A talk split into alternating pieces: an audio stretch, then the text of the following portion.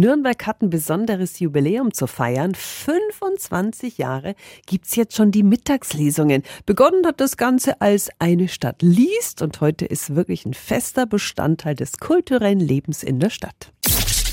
365 Dinge, die Sie in Franken erleben müssen. Guten Morgen an Kathrin Rüber. Sie ist die Literaturkoordinatorin am Bildungscampus Nürnberg. Guten Morgen. Frau Rüber, wie genau laufen die Mittagslesungen ab? Das ist ein Programm extrem vielfältig und niederschwellig, das Leute einlädt, vorbeizuschauen um 14 Uhr an drei Tagen in der Woche, kostenfrei und sich etwas vorlesen zu lassen, aber natürlich auch was zu erfahren über die Gäste, die eingeladen werden von den Moderatorinnen. Und was wird da von wem vorgelesen?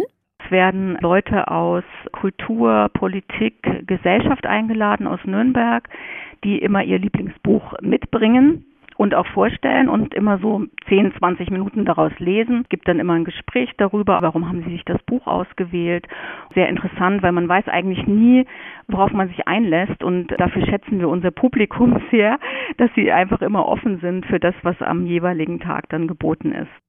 Morgen gibt's eine kleine Jubiläumsfeier, die ist wie die Mittagslesungen auch für alle offen, kostet keinen Eintritt, Beginn ist um 14 Uhr im Salon des Künstlerhauses in der Königstraße in Nürnberg. Die Infos finden Sie auch wieder auf radiof.de.